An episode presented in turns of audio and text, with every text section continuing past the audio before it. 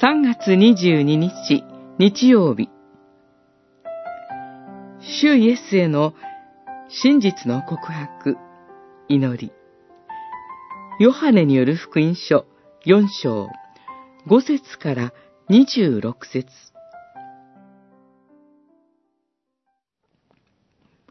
イエスが、行って、あなたの夫をここに呼んできなさい、と言われると、女は答えて、私には夫はいません、と言った。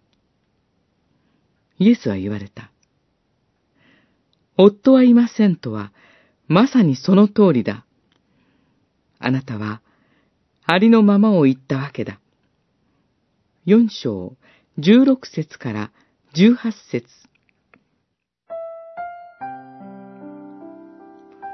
主イエスとサマリアの女の話をこのレントの時期に読んでみますと、また違った味わいが与えられます。イエス・キリスト。御言葉以外に、魂の潤い、癒しがないことを教えられるとともに、この方に出会うことによって、はじめは殻に閉じこもっていたものが、次第に心開かれ、ついには礼拝者へと変えられていく姿。そのプロセスを強く見させられるからです。そして、イエス・キリストによらなければ、毎週の私たちの礼拝は成立しないことについても、この箇所から教えられます。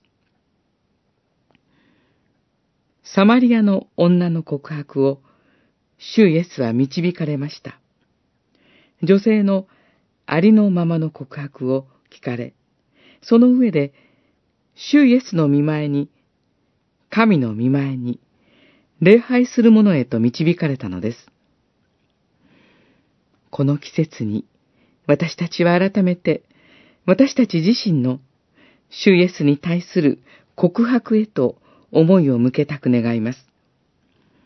日々の歩みの中で、真実な主との関係が得られているでしょうか。御言葉に対して真実からの告白、祈りをすること。それは魂にとって不可欠な日々の礼拝行為です。そのような告白、祈りへと精霊が導いてくださいます。私たちの心を開いていただきましょう。